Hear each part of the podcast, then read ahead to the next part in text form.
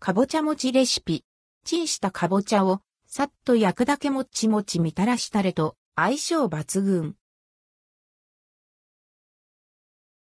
かぼちゃ餅のレシピをご紹介。ほくっとしたかぼちゃの甘みはそのままに、片栗粉を混ぜて焼くことでもっちもちの食感が楽しめる一品です。おかずにもおやつにも、ビールのおつまみにもおすすめ。かぼちゃ餅レシピ。材料用意するものはこちら。かぼちゃ120から 140g くらい、片栗粉大さじ2バター大さじ1醤油大さじ1、みりん大さじ1砂糖小さじ2水、大さじ1。作り方かぼちゃは耐熱容器に入れてラップをし、電子レンジ500ワットで5分ほど加熱。柔らかくなったら取り出して粗熱を取ります。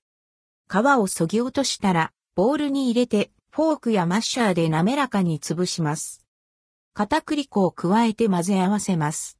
生地がボロボロしてまとまらなかったら水を少量加えて生地を4から6等分に分け丸めて平たく成形します。フライパンにバターを熱し、丸めた生地を両面こんがりと焼きます。醤油、みりん、砂糖、水を合わせ、フライパンに注ぎ入れます。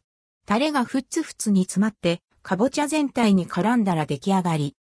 かぼちゃ持ち味はむっちりとした食感と、かぼちゃのほっくりしたコクのある甘みが相性抜群。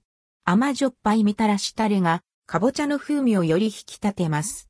ふわっと広がるバターの香ばしさも絶妙。子供のおやつから大人のおつまみまで家族みんなで楽しめる味。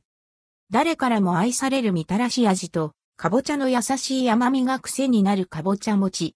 かぼちゃをたくさん茹でて余った時などにもぜひ試してみてくださいね。